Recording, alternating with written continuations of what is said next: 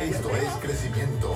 Esto es liderazgo extremo con Emanuel Figueroa. Que tienes que. Que el Señor les continúe bendiciendo en esta tarde, tarde que nos ha regalado el Señor. Esto es Liderazgo, Liderazgo Extremo, Extremo. un programa dirigido a poder darte herramientas que te van a ayudar a maximizar la influencia de tu liderazgo en donde quiera que estés ubicado, seas hombre, sea mujer, sea en, la en el campo empresarial, sea en el campo eclesiástico, familiar, donde quiera de donde estés ubicado puede ser de influencia. Esto es liderazgo extremo. Así que estamos más que contentos junto a su ¡Felices! Valdés de poder estar hoy tocando estos temas que sé que vamos a empezar a, a trabajar en este mes y ya estamos con los aires de las navidades. Sí, ya la gente está, ¿verdad? Y uno va a las Sí. tiendas, Kenneth, y uno ve como que cosas de Navidad y el espíritu navideño como que ya em- el Sí, ya Christmas empezó, el spirit, spirit. spirit, ya está empezando y, y es un ambiente bien bonito, ¿verdad? Porque no solamente eh, re- recordamos y hablamos en todo lugar sobre el nacimiento de Cristo, ¿verdad? Ese momento tan, tan, tan maravilloso de la vida de nosotros los cristianos, ¿verdad? Nuestro Redentor, nuestro Salvador, sino que culturalmente el ambiente se vuelve distinto, no Sí. sé, es como que uno, aire, eso que se le llama esos aires navideños, Sí. y como que la cosa, no sé, se pone distinta, los adornos, y uno empieza, no sé, la época eh, es una época muy bonita. Y es como tú sí. mencionas, porque no sé, no sé si es mi una percepción personal, pero he estado observando que como que las personas están respondiendo más en este año. O sea, como que la- he estado notando mucho movimiento, mucha conversación, Sí. muchas personas, voy a decorar mi oficina, voy a decorar... O sea, que hay estoy árboles, viendo... gente, ya hay Que árboles. están sacando los árboles de Navidad. En mi iglesia hay una muchacha que ya estaba hablando hace poco, Solimar, esto, que es la líder de jóvenes, estaba hablando sobre, vi algo en Facebook en estos días, sobre eso, sobre decorar la casa y que no importa, estamos en noviembre, pero yo quiero empezar a decorar Empezar desde ya, ya. desde ya. Así que me han animado a poder hacerlo y dije que voy a, a mirar dos o tres cositas de Navidad, a ver si pongo cositas en mi Ya casa. yo empecé, ya yo empecé, ya. el lunes voy a decorar la oficina, ya tengo lo que voy a poner. o sea, Ah, pues el, próximo sábado eh, vean la, estén pendientes a la página de Liderazgo Extremo que va a poner fotos de su oficina y usted nos envía fotos de, de la decoración de su oficina a nuestra página de Facebook. Trato. Así que queremos recordarle que estamos transmitiendo en vivo a través de la página Liderazgo Extremo en Facebook. Así que comunícate, ya hay personas comentando en las redes. Eh, Deja tu comentario, tu saludo, vamos a estar interactuando. De la misma forma, tenemos un cuadro telefónico disponible por si deseas comunicarte con nosotros. Puedes llamar al 787-751-6318, 751-6318, la pastora Edith, la pastora Esther, están en los teléfonos, si desea oración también, ese personal está dispuesto a orar por ustedes. Así que para lo que necesiten, comuníquense, las líneas están abiertas. Y recordándoles que así como ustedes nos apoyan sábado tras sábado, nuestros auspiciadores, queremos mencionarlos y reconocerlos. Queremos reconocer primero que todo que si necesitas vitaminas, medicinas eh, u otros artículos para la salud, comestibles, entre otros, Farmacia San Miguel en Fajardo son los que debes considerar. Comunícate con nosotros al 787-863-1870, 863-1870. Y por otra parte, si necesitas representación legal, necesitas una- alguna orientación en ese campo, Velázquez Travieso Abogado PSC, los debes considerar. Te puedes comunicar con ellos al 787-289-1313, 289-1313. Así que, ahí por último, no se nos puede olvidar, están muchas personas comunicándose para pedir talleres. Hemos estado recibiendo este, invitaciones para poder llevar la información de liderazgo extremo.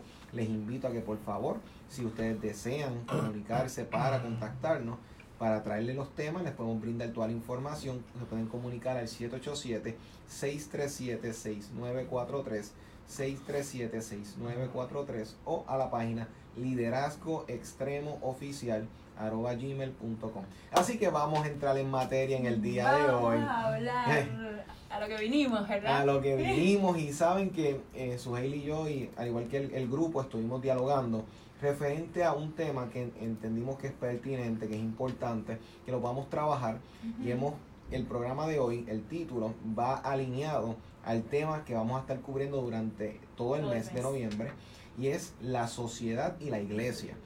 Cuando hablamos de la sociedad y la iglesia, vamos a estar interactuando precisamente en varias dimensiones de lo que viene siendo la iglesia y el mundo y el tiempo y la época y la temporada en la que nos ha tocado vivir.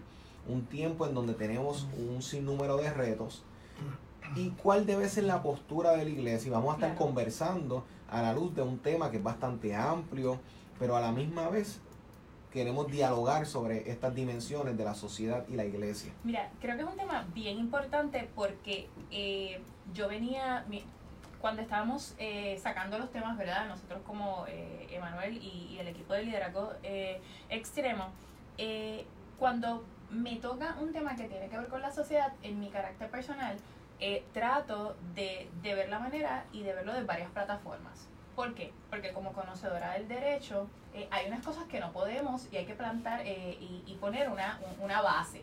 Eh, y, y yo eh, quisiera empezar por ahí. La constitución, y lo hemos hablado anteriormente, si estamos hablando de sociedad, en nuestra Carta de Derechos estipula que habrá una completa separación de iglesia y Estado. Correcto. Entonces, cuando estamos hablando en términos legales, en términos de lo que es una legislación, en términos de lo que la rama legislativa, la rama ejecutiva eh, o inclusive la rama judicial debe eh, interpretar en la constitución, es bien clara. Cuando dice habrá completa.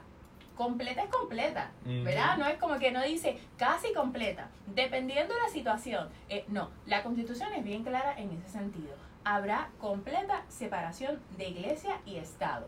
Así que en todo lo que tiene que ver con hacer una ley o este tipo de cosas, nosotros como iglesia tenemos que cumplir lo que está establecido ahí. Ahora bien, esto es la constitución. Esto es en términos legales, qué yo debo hacer y qué no debo hacer. Pero en la palabra el Señor nos dice y nos da una encomienda bien específica que dice, ir por todo el mundo y predicar este evangelio a toda criatura. Hay entonces que vamos a seguir lo que dice la palabra. Yo voy a cumplir la ley, ¿verdad? Lo que está establecido, no voy a ir en contra de la autoridad, no voy a ir en contra de nada que ya eh, la rama legislativa haya dicho esto se puede y esto no se puede, porque yo como iglesia tengo que cumplirlo. Pero estando dentro de esta sociedad, también hay unas cosas que no podemos desligar y hay unas cosas que tenemos que entender que están pasando en nuestra sociedad y tenemos como iglesia que tener los ojos abiertos y entender que somos parte de. Y no decir en todo momento, porque no somos de este mundo y nuestra ciudadanía está en el cielo. Amén, qué bueno, ¿verdad? Claro, creemos claro, en eso, claro. definitivamente. Pero el contexto siempre pero- es. Pero no voy a decir, ah, pues como yo no estoy de este mundo, no importa lo que pase y todo lo que esté sucediendo alrededor mío, eso se puede ir barranco abajo. La realidad es que no, porque entonces estaríamos yendo en contra de lo que la palabra dice cuando el Señor te dice, tienes que ir por todo el mundo. Y cuando digo todo el mundo, eh, es que Él fue claro, todo el mundo es todo el mundo. Todo él el no dijo, casi todo el mundo. Algunas esquinas específicas de Puerto Rico y Una algunas no. Una cuarta parte de la humanidad. A toda criatura. Oiga, cuando dice a toda, es toda. Es que a todo el que usted ve en la calle, es que no importa si es lo que usted considere lindo, lo que usted considere feo, o lo que la sociedad piense que es lindo y lo que la sociedad considere que es feo. Gordito, flaquito, altito, no, es a toda criatura. Entonces, como iglesia tenemos que entender que en la sociedad donde nosotros estamos viviendo, toda criatura, eh, hay montones Sí. de personas con diferentes desórdenes mentales, con diferentes caracteres, con diferentes maneras de pensar, de diferentes religiones, con diferentes situaciones, con diferentes eh, maneras en que fueron criados. Y todo eso, junto con el entorno donde vive, la familia donde vino, eh, si, si viene de un hogar disfuncional o no, qué tipo de educación ha tenido, qué situación económica tiene, qué escolaridad tiene, todo ese conglomerado de cosas es lo que nosotros tenemos en nuestra sociedad y tenemos que cumplir ese toda criatura. Y eso es, partiendo de ese punto, una tremenda introducción que nos está invitando a nosotros a poder contemplar estas eh, realidades de que nosotros fuimos invitados precisamente, como decía Suheili, a poder impactar a una sociedad que es con la que estamos trabajando y viviendo diariamente. Y en algún tiempo atrás, esta línea divisora este, entre esta postura de Cristo viene, nos vamos, no estudien, no, este, no busquen trabajo. Esto se vivió tanto en Estados Unidos como en Puerto Rico en algunos años atrás. Y es una realidad que se dio partiendo de qué premisa. Pues partiendo de la premisa que si Cristo viene, que es una esperanza que todos nosotros como cristianos tenemos, estamos todos de acuerdo en ello. Pero si nosotros miramos las parábolas de Jesús, siempre cuando él hablaba en el libro de Mateo capítulo 24 y 25, tú vas a ver que Jesús cuando está hablando sobre el amo que se fue, los sirvientes que se quedaron a cargo, ellos seguían trabajando en lo que el amo regresaba. No es que me senté ya que el amo no está y pues cuando el amo regrese, pues retomo responsabilidades. No, en todas las parábolas, en las parábolas del, de los siervos que le dieron los talentos y el amo, la parábola de las diez este, doncellas en este caso, que otros las conocen por las diez vírgenes, este, todos estos puntos vamos viendo que hay una actividad en lo que el Señor está ausente. Y entonces, o en este momento, o no de la forma en como lo estamos esperando. Y eso es importante tenerlo porque Jesús nunca nos envió a divorciarnos de la sociedad en el sentido de olvidarnos de las cosas que están pasando en el mundo, ignorar lo que está pasando en nuestra sociedad, que cuando nosotros estamos mirando solamente lo venidero, y nos olvidamos de lo presente, entonces, ¿cómo las personas nos pueden oír de una esperanza del mañana cuando ignoramos el dolor del presente? O sea, hay personas que no pueden escuchar nuestro mensaje de esperanza si en ese momento están bajo dolor, en ese momento están bajo sufrimiento.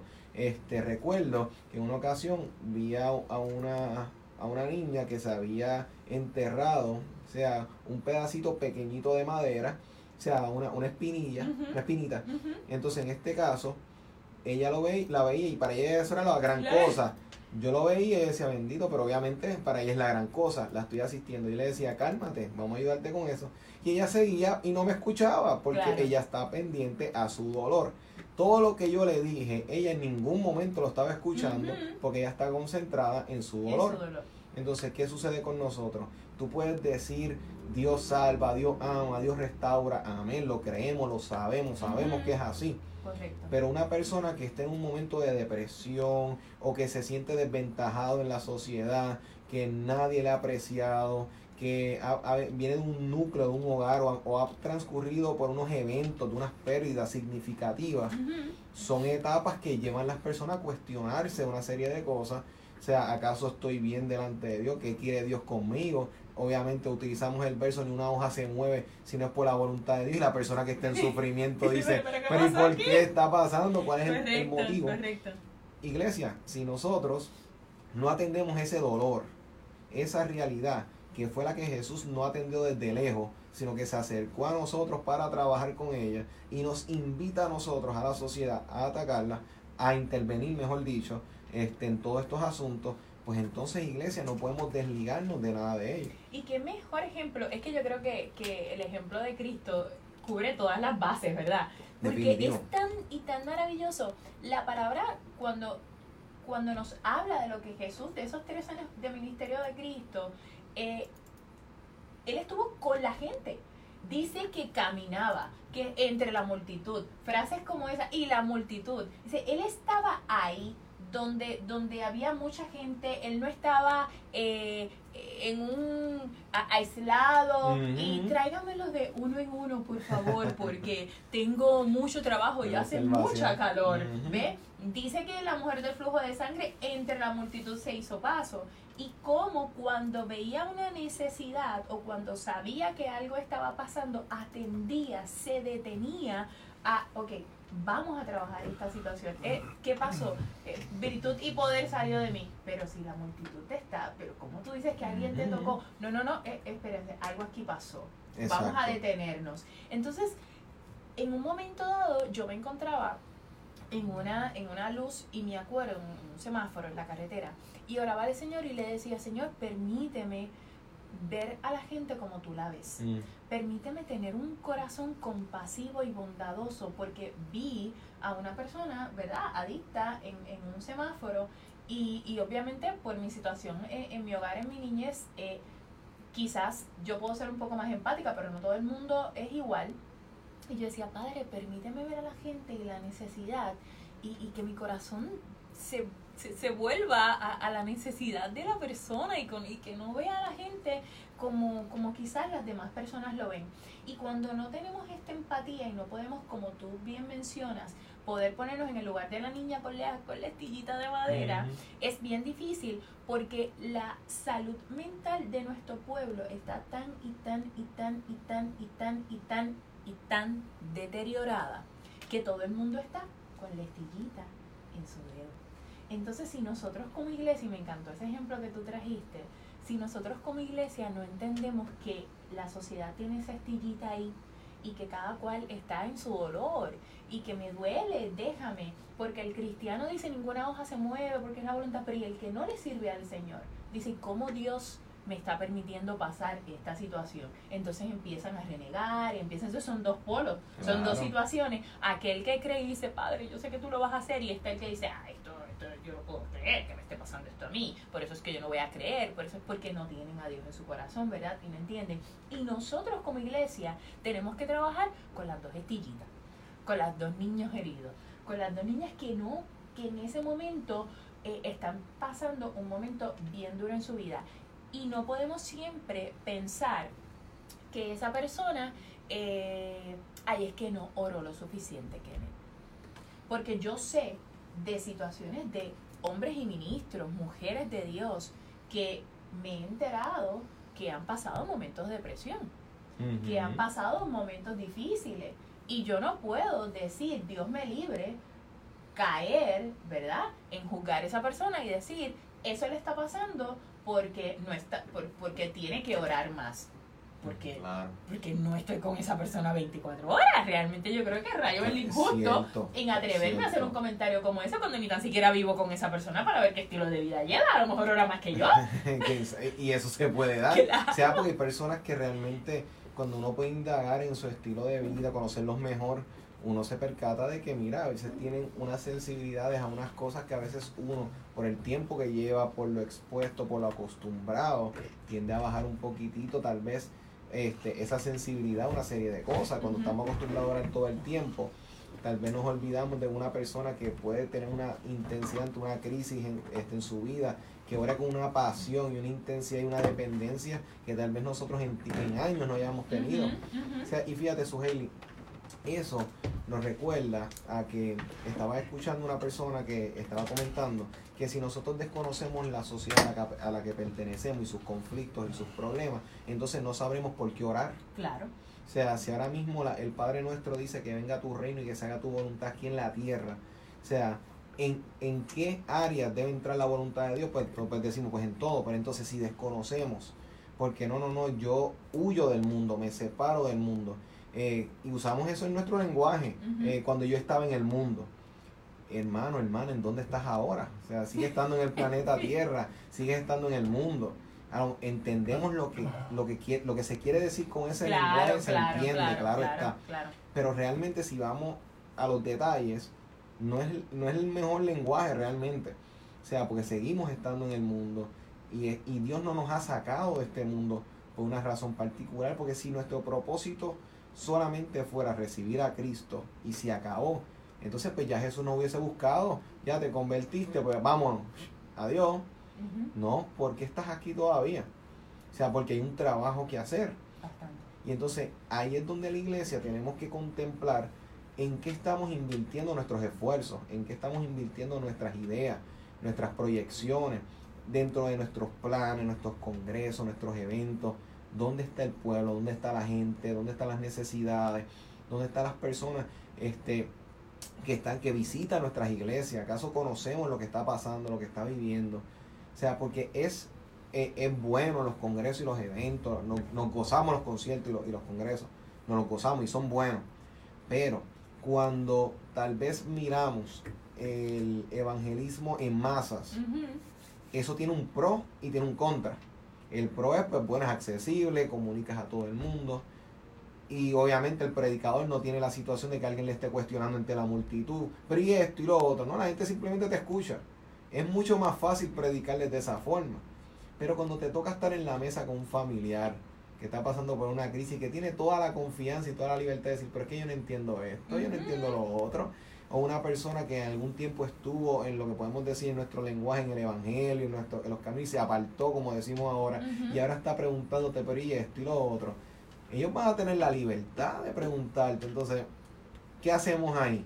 No, no, no, déjame esperar a, que, a conseguir un pastor, conseguir o ve al próximo congreso, ahí se te va a contestar las preguntas.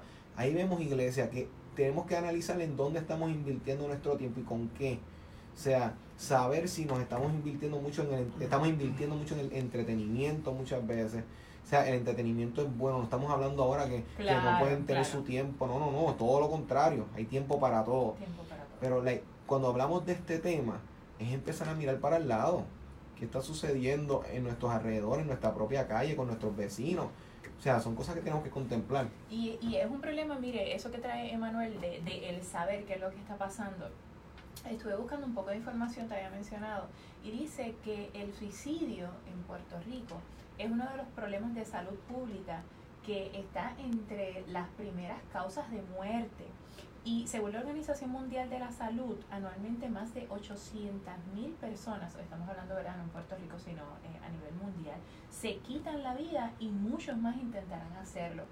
Eh, algunas de las circunstancias, y escuche bien, que hacen que, que, que son detonantes, situaciones que, que, hacen que las personas puedan caer en situaciones de depresión, en intentos de suicidio, muchas de ellas son el estrés. Y usted me dice, ay, pero pues sí, el estrés.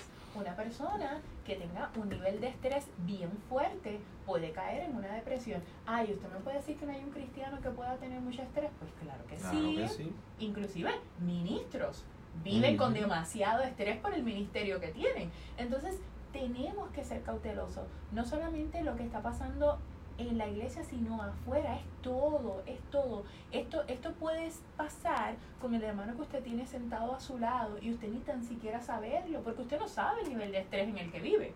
Cierto. La discriminación, eh, un sentido de aislamiento, abuso. Quizás usted no sabe que hay una persona, un varón, un joven una mujer maltratada dentro de la iglesia, porque como tenemos que llevar las apariencias, ¿verdad? Y tenemos que guardar un testimonio, pues no puedo contarle a nadie lo que estoy viviendo en mi casa.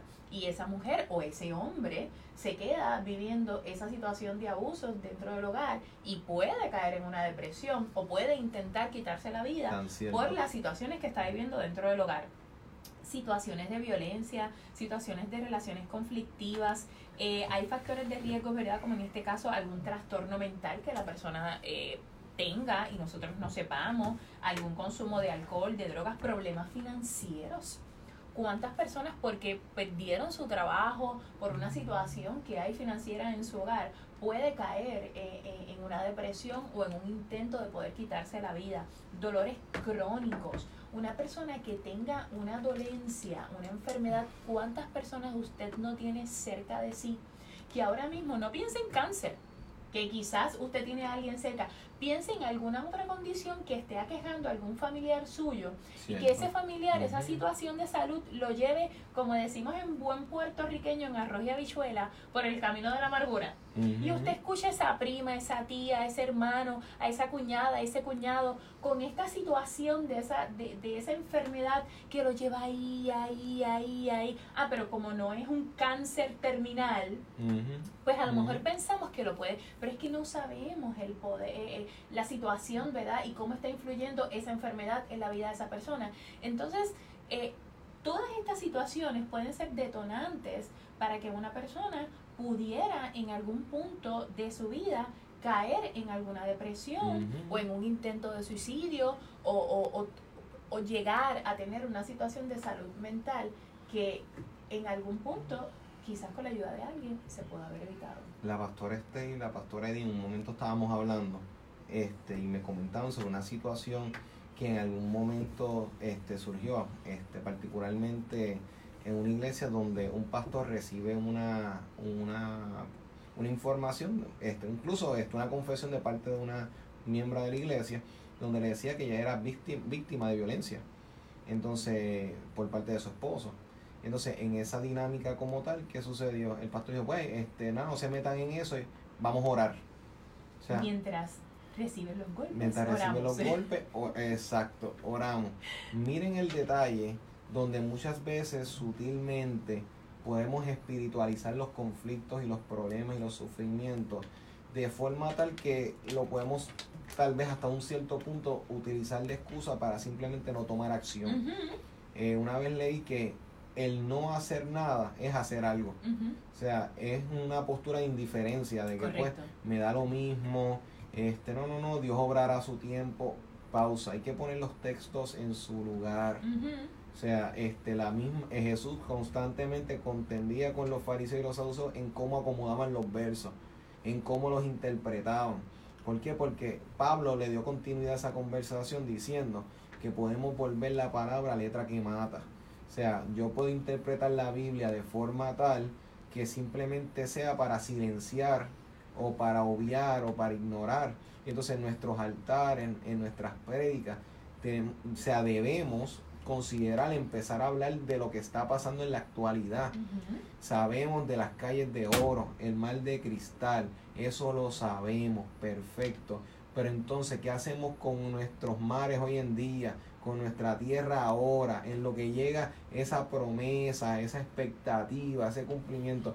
¿Qué vamos a hacer mientras tanto? Vamos a dejar que entonces sigamos destruyendo lo que tenemos eh, delante de nosotros es una forma de cómo vamos a ser buenos mayordomos de lo que viene si no honramos a Dios con lo que tenemos ahora. O sea, si no somos mayordomos ahora, ¿cómo podemos decir que amamos a la gente, que queremos iglesias grandes, cuando ignoramos lo que está pasando? O sea, eh, eh, entiendo que esto puede caer en un sentido común. O sea, si yo no amo a si yo digo que amo a Dios y no amo al prójimo, al que veo todos los días, ¿cómo voy a decir que amo al que no veo? O sea, porque el amor se tiene que tomar forma, tiene que tomar acción. En el Evangelio de Juan dicen que el verbo se hizo carne. La acción, el verbo, el logos tomó forma humana y caminó, vivió, se movió. O sea, no es lo que prediquemos, el verbo, la palabra, lo que soltemos en nuestros altares. Es como esa palabra toma carne, se encarna en medio de la gente, en medio de los sufrimientos porque si no es palabra nada más. O sea, y es fácil decir, yo envío una palabra desde aquí, perfecto, pero también hay momentos donde yo tengo que ir allí. Donde yo digo que mi palabra va, yo tengo que ir allí también. O sea, porque hay gente que está sufriendo. Entonces es tan triste cuando eso pasa en, como decimos, lejos de nosotros, pero a veces podemos ver que está pasando cerca de nosotros, en nuestras propias iglesias y puede, y puede ser que no nos estemos metiendo pues tal vez porque entendemos que es falta de información, no sabemos qué hacer, vamos a movernos, vamos a buscar información.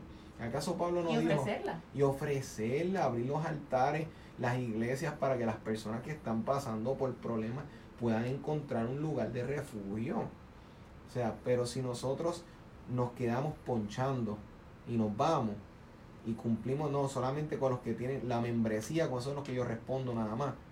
Pero eh, hay, un, hay un asunto, pero no nos olvidemos que hay personas que si no salimos a alcanzarlos, no van a llegar, tenemos que hablar. Y, y, y, que, y que usted pueda entender algo, es que lo que queremos que usted pueda quedarse en su corazón en esta, en esta tarde es que esta situación de lo que está viviendo nuestra sociedad no solamente tiene que ver con, con lo que está afuera, es lo que está afuera y es lo que está adentro también. Eh, porque aún, usted tiene que entender que aún dentro de las iglesias hay personas con necesidad. Lo que sucede, mira, te voy a traer un, un ejemplo y hace unas semanas atrás estábamos en, en, nuestra iglesia en una actividad de mujeres hermosa en casa de una persona que amo con todo mi corazón, en casa de Inés. Y si me está escuchando un beso, sabes que te amo. Eh, y estábamos allí, mujeres, ¿verdad? Hablando sobre, sobre testimonios y lo que Dios había hecho. Y es interesante cuando varias mujeres comenzamos a hablar sobre diferentes situaciones y yo me sorprendí muchísimo porque había cosas de algunas de ellas que yo no sabía que habían vivido en su vida. Y yo decía, wow, mientras estaba escuchando, y yo, ok, y fulano habló y a mí me pasó esto y esto y esto y esto yo lo viví sola y yo, ok, y fulana no, porque yo, cuando terminamos, yo quería hablar y yo levanté la mano y yo te quiero decir algo, como siempre, Dios mío. Esto, y es, es- yo, es resultado pero- cuando uno quiere compartir y tiene algo que dar, claro. y yo decía, ustedes saben qué, mujeres preciosas, hoy hemos, yo he aprendido algo. Y he aprendido, le dije, que hay, hay personas que están al lado de uno y uno no sabe lo que está pasando. Y llegamos a la iglesia y vemos a esta persona que quizás nos salu- no nos saludó y lo primero que pensamos es, mira para allá ni me saludó. Sin saber que esa persona, el hecho de haber entrado hoy a la iglesia y haberse puesto el poco maquillaje que se puso y haberse peinado lo poco que se peinó fue un triunfo porque quizás está pasando una depresión tan grande que ni tan siquiera quería levantarse y salir de su casa. Que el haber llegado a la iglesia ese domingo fue una verdadera victoria para esa persona porque tuvo que luchar contra todo emocionalmente para poder ponerse en pie. Y tú estás pensando simple y sencillamente que qué le pasará que estoy mirando para él llevo rato y esa muchacha lleva, lleva varios domingos que ni alaba ella se sienta en esa silla yo no sé qué le está pasando. Y no sabemos lo que es lo que internamente esa con lo que esa persona está luchando ahí al lado tuyo. Entonces necesitamos que en este momento tú puedas abrir tu mente y tu corazón a que es una realidad. En nuestra sociedad estamos viviendo problemas serios, serios de depresión, serios de salud mental, no es chiste. Y el problema es que cuando una persona va a donde otra, hay un estigma porque piensas que está loco. Entonces nadie quiere que piensen de sí mismo que está loco. Entonces cada persona trata de lidiar con sus situaciones y con sus dilemas con sus propias fuerzas. Y es difícil, porque muchas veces necesitas ayuda. ¿Y, que le- y, y qué te escuchas por ahí? Muchacha, se le falta un tornillo.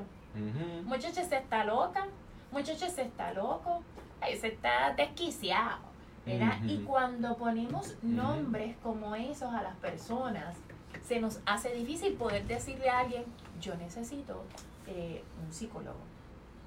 Yo necesito un- ir a, un- a recibir ayuda, un consejero, una consejera. Eh, muchísimos cristianos que hay, buenísimos, que nos pueden ayudar, ¿verdad? Pero muchas veces ni nos atrevemos porque ¿qué van a pensar de mí? Que van a pensar de uno. y- Van a pensar que estoy loco, que estoy en pecado y que estoy loco y que esto es, estos son eh, malicias que tengo adentro. Cuando Eh. realmente muchas veces no es así. Estás en toda la razón y por eso es que eh, todo lo que nos están escuchando, recuerden que las líneas telefónicas están abiertas. Si desea oración, quieres dejar tu comentario, te puedes comunicar al 787-751-6318, 751-6318. Comunícate y recuérdate que estamos transmitiendo a través de Facebook, a través de la página Liderazgo Extremo. Suheili.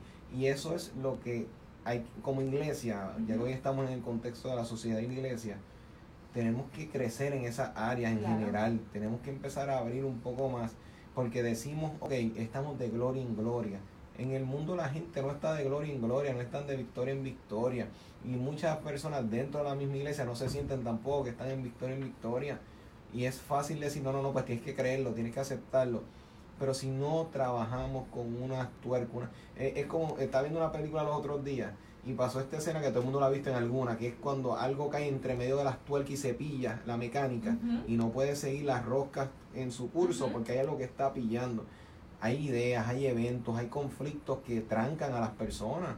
Son- entonces, la violencia en los hogares, ahora mismo es fácil este, visualizar, decir, ok, un hombre está maltratando a una mujer.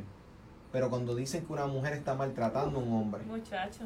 o sea, eso Todavía como sociedad no, no, no, como que eso no lo podemos aceptar. Vamos a hablarlo claro. El promedio, el, el gran pro- promedio de personas se ríen de la- Ujú. del hombre. Adiós, te, te tienen sometido, te, te tienen en el baúl. O sea, y diferentes comentarios que dentro de la cultura se han vuelto un chiste, una broma. Pero la realidad es que no es tan gracioso cuando esa violencia, ya de por sí el ser violencia está mal, pero cuando está atentando hasta contra la vida de un hombre, yo conozco casos de hombres donde su propia esposa ha cogido un cuchillo en un momento de descontrol o cuando cada vez que se muestra y trataba de cortarlo. Eso está gracioso. O sea, entonces, eso, esas situaciones, podemos hablar de, eh, y aquí es donde y tú, me gustaría que tú me dieras tu punto de vista en esto. Podemos muchas veces hablar, yo estuve en una crisis este, financiera, económica y vi la mano de Dios Perfecto. Amén. Lo creemos que Dios lo hace, claro, claro, dejando la base, claro, claro, Ahora mismo eh, estuve, tuve, tenía una enfermedad, Dios me sanó. Amén. Perfecto. Y conozco personas que tenían la enfermedad y Dios les sanó. esos son los ejemplos comunes. Pero porque planteamos situaciones que la gente vive para que las personas puedan identificar y ver cómo entonces Dios obra e interviene en estas situaciones. Pero unas situaciones como las que hemos mencionado en la última, la violencia, violencia de género, maltrato en la familia, lo, la, la, la, este, la gente este, la comunidad envejeciente como tal en nuestras comunidades, en nuestras iglesias, en nuestro pueblo, en nuestro país, que son olvidados. sé cuántas personas han cruzado el charco y lamentablemente unos están más pendientes, otros menos pendientes a, los que dejaron atrás y están por ahí desorientados, que cuántas publicaciones salen por ahí sacándole fotos, mira, esta persona está desorientada, no sabemos, no la conocemos. Y si tú buscas a la persona a lo mejor no tiene a nadie, o a lo mejor tiene a alguien, pero la familia no estar pendiente. ¿Dónde está eso en nuestros altares? Esos temas. O sea, pasan por nuestras predicaciones, porque son realidades de nuestro contexto, de nuestra realidad. Entonces, si nosotros no las hablamos, el pueblo no piensa en ella. Entonces, si a mí, si en mi situación personal, yo, de Manuel Figueroa, no estoy viviendo una situación en donde tengo un familiar que esté por ahí, que no, sé dónde está, no tiene a quién acudir, pues yo ni me, puede ser que ni me pase por la mente que eso está pasando. Pero cuando alguien lo habla y muestra la postura de Cristo, que qué dijo él en Mateo 25, porque tuve hambre, me dieron de comer, tuve sed, me dieron de beber, tuve frío, me dieron abrigo. ¿Cuándo hicimos eso? Nunca tuvimos el break de hacerlo. O sí, cuando lo hiciste con alguno de los que tenía la necesidad, a mí me lo hiciste. Yo les pregunto ese tema, ese tema, ¿qué, qué tiene que ver con el plan de salvación directamente hablando? Hello, está hablando de una demanda a la iglesia está hablando. Y tú dices, no, no, no, lo que hiciste con el que está a tu lado, con tu prójimo, no dice con el que es cristiano también, de tu misma denominación. O sea, dice con el que tiene la necesidad y que dijo a los otros, ustedes que tuve hambre y no me dieron de comer, tuve sed, y ahí vuelve con lo mismo, pero en, en, opuesto, negativo. Y dice, ¿y cuándo? Nunca tuvimos la oportunidad, pues, cuando le diste hambre, comida que tenía hambre, a mí no me diste de comer. O sea, son criterios con los cuales nos van a evaluar en, en, algún día, porque después de eso salen hablando del día del juicio. O sea, y estamos hablando de que esos son, esa es la rúbrica por la cual te van a evaluar. Entonces, y en esa rúbrica tenemos que saber cómo, salimos. Cómo salimos, cómo salimos. Mira, eh, es un tema bien interesante, la verdad que sí, porque, porque en Puerto Rico existen, no sé, no, me atrevería a decir que más de, no sé si estás de acuerdo conmigo, más de 5.000 iglesias. Mm, vamos a sumarlo por ahí, puede ser. Hay bastante. Hay bastante. Hay muchísimas iglesias. Bueno, por cada calle que frecuento comúnmente veo cuatro, tres y cuatro por cada calle. Sí, muchísimas iglesias en Puerto Rico. concilios que tienen muchísimas. Bueno, en fin, vamos a poner un número y si alguien está ¿verdad? en la página y sabe ese número, envíelo. Pero vamos a poner que existen 5000. Vamos a poner que existen. Sí, no, estaría lejos de la realidad. Así que, ¿cuánto pudiéramos hacer nosotros como, como pueblo cristiano? Hablando de las iglesias cristianas en Puerto Rico, no de otras religiones que creen en el mismo Dios que nosotros creemos, pero sus eh, dogmas, ¿verdad? Y cosas son distintas, ¿verdad? Porque yo creo en el mismo Dios que cree el católico, ¿verdad? Mm, lo único, básicamente, lo único es que ellos creen en unas cosas distintas, en, imágenes y ese tipo de cosas. Así que, pero dentro, dentro de, creemos en el mismo Dios. Eh, otra iglesia que cree con nosotros en el mismo Dios, por poner un ejemplo, la iglesia adventista. Creemos en el mismo Dios, ¿verdad? Eh, ellos creen unas cosas de los sábados, nosotros no. Pero en términos generales, podría yo ir a alimentar a un hambriento con un adventista, ¿verdad? Porque no habría ningún problema con eso. No, creo que vaya en contra de su Dios y el mío. Y cuando termines tu, tu hilo de pensamiento, hay, un texto que respalda eso. ¿Ve? Entonces, sin contar esa unión de una religión con otra para ayudar y solamente quedándonos dentro del marco de los cristianos, la realidad es que yo creo que si tuviésemos la, y voy a, la idea de unirnos realmente como pueblo para poder hacer más por nuestra sociedad y que podamos eh, ayudar eh, a la viuda, que podamos ayudar al pobre, que podamos ayudar al enfermo, pudiéramos tener montones de instituciones en este país sin tener que unir la iglesia y el Estado, que era lo que estamos hablando al principio, y no pensar es que el gobierno me tiene que hacer. Es que yo creo que tendríamos la capacidad como pueblo eh, profesional y económica para poder unirnos y tener el mejor centro de niños de Puerto Rico dirigido por iglesias de este país que los niños en este país no tuviesen que pasar las necesidades que pasan en hogares sustitutos, en hogares. Yo no sé, por favor, si alguien que nos esté escuchando lo sabe, que me deje saber porque me encantaría saber ese dato. Si en Puerto Rico existe algún hogar de niños maltratados, con facilidades maravillosas para niños como parque, piscina, que adentro tenga un área de juegos y un pequeño cine con popcorn. Esto, no, a lo mejor existe. Yo no lo sé, por eso pregunto. ¿Crees tú, Emanuel? Ahora pregunto, ¿verdad? Para atrás. Si nos uniéramos, pudiéramos nosotros tener eso, pudiéramos tener un hogar de mujeres maltratadas que están con sus niños allí y tener ese niño que dejar su entorno, su casa, su camita, su cuarto para irse a un hogar de mujeres maltratadas, a dormir con mamá, eh, quizás un poco más incómodo y tener unas villas donde esas mujeres puedan dejar a esa persona maltratada, ir a ese lugar y que sea una comunidad completa que yo sepa no existe que yo sepa. Si existe, por favor, déjenos saber. No queremos decir información incorrecta. Estamos hablando de que no sé. Entonces, hogares de rehabilitación para personas adictas. Hay más de 3.500 personas después de María deambulando en las calles de nuestro país. Y muchos de ellos no van a hogares de rehabilitación porque muchos hogares de rehabilitación no tienen un programa de desintoxicación. Y se les hace bien duro. Y hace poco yo estaba haciendo un, quería, hice una actividad para deambulantes con mi iglesia y estuve buscando información para poder decir, bueno, pues déjame no solamente llevarles comida sí, y yo, enseñarles a pescar, déjame llevármelo y sacarlo de la calle.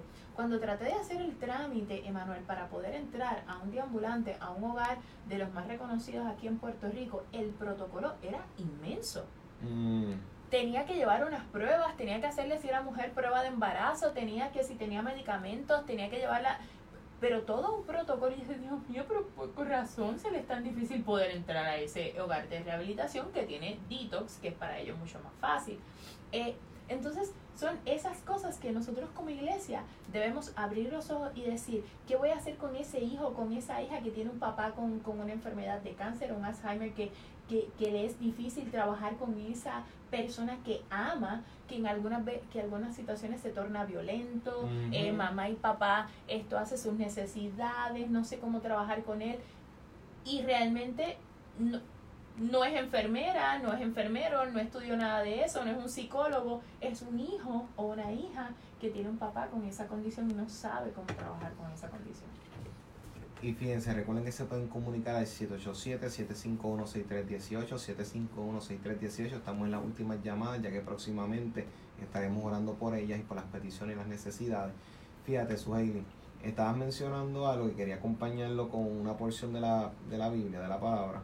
Ahora mismo hubo una ocasión en donde los discípulos van donde Jesús y le dicen, mira, hay un hombre ahí que en tu nombre está haciendo las mismas cosas que nosotros hacemos, pero no es uno de nosotros lo callamos.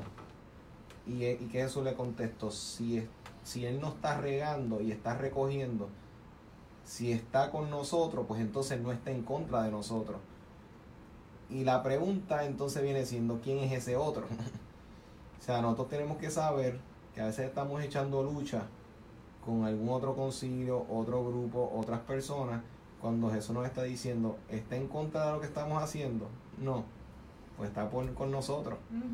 O sea, el verso bíblico, el verso bíblico está ahí, cada cual ore, lea el verso y llega a sus conclusiones, pero ese verso está.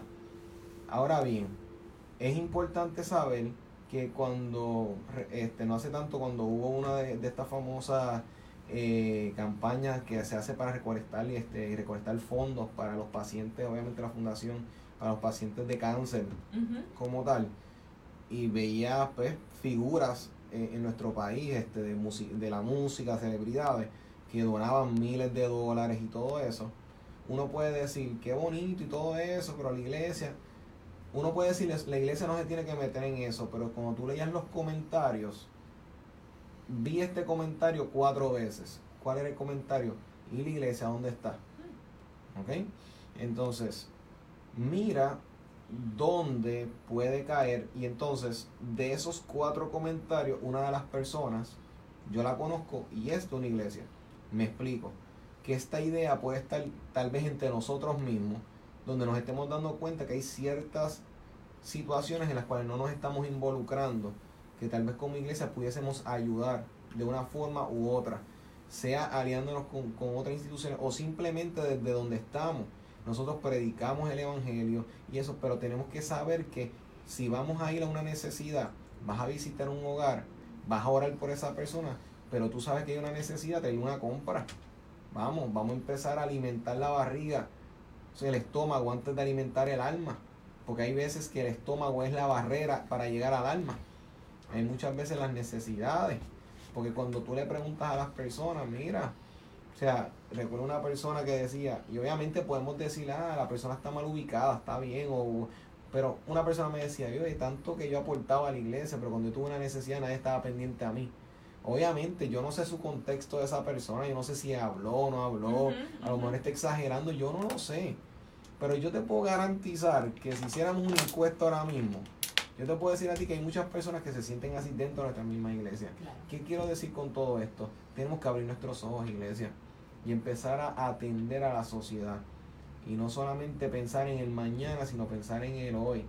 Y saber que ahora mismo muchas veces estamos pendientes y obsesionados y enfocados en quiero que me unjan para ser pastor, pastora, quiero estar en el ministerio X, Y, Z, el que tú quieras, quiero estar en aquel grupo. Mira, Pablo decía que el que aspira a estar en el ministerio, a buena obra, como tal, este, desea, dependiendo de la versión que estén leyendo. Pero ahora mismo, ¿dónde reside el asunto? Que a veces nos estamos enfocando en tantas posiciones dentro de las estructuras y nos olvidamos impactar a la sociedad. Ahora mismo en el mundo hacen falta apóstoles también. Apóstol significa persona que va a un lugar, que abre camino. Hay personas que, en el mundo se necesitan cristianos que abran camino, apóstoles en ese contexto, que abran. Hay personas que necesitan pastores y pastoras en sus lugares de trabajo, este, pastores, este, que puedan pastorear en las oficinas, que puedan ser pastores en hogares, en las calles. O sea, necesitamos pastores y pastoras no solamente en una iglesia, en una estructura. O sea, ¿cuánta gente necesita que un pastor vaya a la esquina tal y le dé un fuerte abrazo? Tan ricos que son los abrazos. Y a veces nos complicamos, ¿cómo podemos sacar fondo para aquella actividad? Mira, un abrazo a veces hace tanto que muchas luces y muchas bocinas. O sea, y no es malo las luces, no son malas las bocinas, no, no, no, queremos, no estamos en contra. Pero hay que saber que a veces invertimos mucho esfuerzo en cosas que al final del día no tienen el mismo impacto que las cosas más sencillas de la vida. A veces tú sabes cómo ministra tanto una sonrisa, que dentro del estrés que tengamos hagamos una pausa y miremos para el lado, mira, estás bien, mira, comiste wow, ya. O sea, y a veces decimos, oye, ¿por qué yo predico? Lo invito a la iglesia, lo invito y no viene. Hay veces que no viene porque en esos detalles fracasamos. Hay veces que no. O sea, pero hay veces que sí, dale, vamos. O sea, vamos a volver a lo básico. Porque a veces no fracasamos en lo complejo. Fallamos en el 101. Ya pasamos en el primer curso, en, en, en, la general, en las generales del Evangelio, en donde muchas veces estamos fracasando. En la falta de cortesía, amor, el tacto a la hora de hablar. Ese es que ya, pues mira, nos da lo mismo decir y maltratar a las personas en un altar. Tenemos que empezar a hablar con amor, cariño y mira y volver y llamar las cosas por su nombre, pero con honra, con respeto, porque la gente tiene dignidad. Pero si nosotros desde los altares no proyectamos respeto por nadie, no, por, y bajo el pretexto de que no olvídate, es que las cosas se dicen como son. Cuidado, porque las cosas se pueden decir y no hay que falta de respeto. Eh, pero si nosotros creamos una cultura de faltas de respeto, la iglesia lo va a proyectar para adelante. Que tenemos que tener cuidado con eso. Y no estamos diciendo, ¿verdad? Ya para cerrar, porque quizás hay alguien que esté escuchando y dice, oye, pero con todas las cosas que hacemos en mi iglesia, en la iglesia de... no estamos diciendo que la iglesia en Puerto Rico no hace nada, ¿ve? vamos a, vamos a cerrar, abrir y cerrar paréntesis. No estamos diciendo que nosotros como iglesia y como cuerpo de Cristo en nuestra sociedad no hacemos nada. Sí, hay muchísimas iglesias, muchísimos ministerios, muchísimas personas con un corazón hermoso, grandísimo, que ayudan y gloria a Dios porque existen personas como usted que nos está escuchando que ayuda a los demás y tiene un corazón noble. Lo que estamos diciendo es que todavía falta trabajo por hacer y que esté consciente de que nadie, y esto lo conseguí y lo comparto con ustedes, nadie está exento de sentirse mal emocionalmente en algún momento de su vida, de estar ansioso o deprimido. Nadie es lo suficientemente fuerte como para decir que jamás pasará una situación de vida en que sus emociones se vean afectadas. Lamentablemente, aún reconociendo esto, el estigma hacia los pacientes de salud mental y hacia las personas que han padecido de alguna crisis emocional está latente en nuestra sociedad. Así que vamos a ser compasivos, vamos a tener los ojitos abiertos para poder ver qué es lo que pudiera estar pasando a la persona dentro de la iglesia, fuera de la iglesia. Vamos a hacer más congresos que tengan que ver con, con salud emocional, con inteligencia emocional, con cómo podemos trabajar con autoestima, cómo podemos trabajar con, con situaciones de crisis en el hogar. Vamos a trabajar temas importantes para poder fortalecer nuestra gente en la fe porque eso ya lo hacemos todos los domingos en la iglesia, pero poder trabajar con ellos en otras áreas importantes dentro y fuera de la iglesia. Hay muchas dimensiones por tocar. Así que pastores, no hay excusa para no tener un tema para predicar el domingo. Hay muchas dimensiones. Es cuestión de mirarlas, como decía Suheili. Así que hay mucha gente que se ha comunicado en el día de hoy, Suheili. Tenemos a Carmen Rivera de Dorado. Pide oración por sus hijos y sus nietos y pide oración por un diagnóstico médico. Está esperando resultados. Lea este, pide oración por ayuda en cuanto a su salud mental. Eh, María felicita el programa. Muchas gracias María. Gracias. Zoraida Ayala este, pide oración por Benjamín, su esposo. Willing Hearts, el band, que es el Ministerio de, de Jóvenes de Adoración de la Iglesia Emanuel en Carolina, nos envían saludos. Muchas gracias. Estuvimos ministrando esta mañana con ellos. Más que honrado de que estén ahí sintonizando. Wanda Rivera saluda el programa. Rafael Fraticelli, saluda el programa, muchas gracias Natasha. Pide, oración por su bebé que está en intensivo. Seguro que sí, Natasha, cuenta con eso. José y María, oración por matrimonio. Adela, sanidad por su esposo. Felicita el programa, el tema está excelente, muchas gracias. Cristóbal Santos de Boston se está comunicando. Se quita el sombrero por el tema, ya que no se habla de este tema en las iglesias. Muchas gracias, Cristóbal Santos. Saludos allá en Boston y estamos contigo. Dalila, este, Dalila Ortiz, operación de versícula, de oración. Carmen de Benjamín, oración este, por ella. Y Anónimo, oración por sanidad. Problema con su vecino también. El, el cuadro telefónico sigue sonando, pero obviamente el, el, este, el tiempo obviamente ha avanzado. Vamos a hacer una oración por todo ello y vamos a presentar a todas las personas. Y le invitamos a que en los próximos programas, de los próximos sábados, siempre traten de llamar un poquitito antes para poder retomar todas esas llamadas, ya que tenemos el tiempo contado. Padre, gracias te damos por tu amor, por tu bondad, por poder compartir este tema junto a su Hailey y poder traer una palabra que pueda llevarnos a concientizar, a crecer en todo este proceso, en toda esta etapa. Mira la vida de cada una de estas personas que se han estado comunicando en el día de hoy. Padre, tenemos personas que tienen enfermedades en su hogar relacionadas a sus hijos, sus nietos, Padre, con sus esposos, esposas piden oración, Padre, porque hay ahora mismo un bebé intensivo, Padre, de Natasha. Mira, Padre Celestial, las personas desde Boston que se están comunicando desde otras partes en las redes sociales. Sana, Señor, por medio de tu palabra, la vida, el corazón, el cuerpo, en todas las dimensiones, Padre, integrales del ser humano.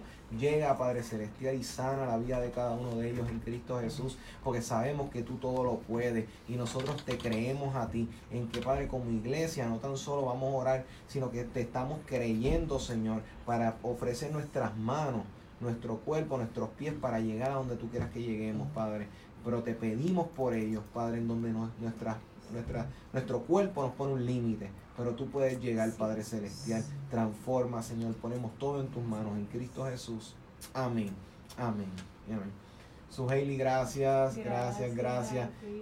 Sé que este tema está dando mucho de qué hablar y sé que muchas personas fueron bendecidos por la palabra. Que nos envíen mensaje con los próximos nombres de los congresos que van a hacer en sus iglesias y de las actividades que usted va a hacer en la comunidad y después de este programa que se haya animado y haya dicho vamos a hacer una conferencia de esto, del tema este, del tema del otro, temas diferentes, temas que impacten, que cambien nuestra sociedad, que ayuden a las personas a crecer, de temas, a ese tema que usted nunca se atrevió a tocar, ese es el tema que va a hacer en el próximo, la próxima conferencia en su iglesia.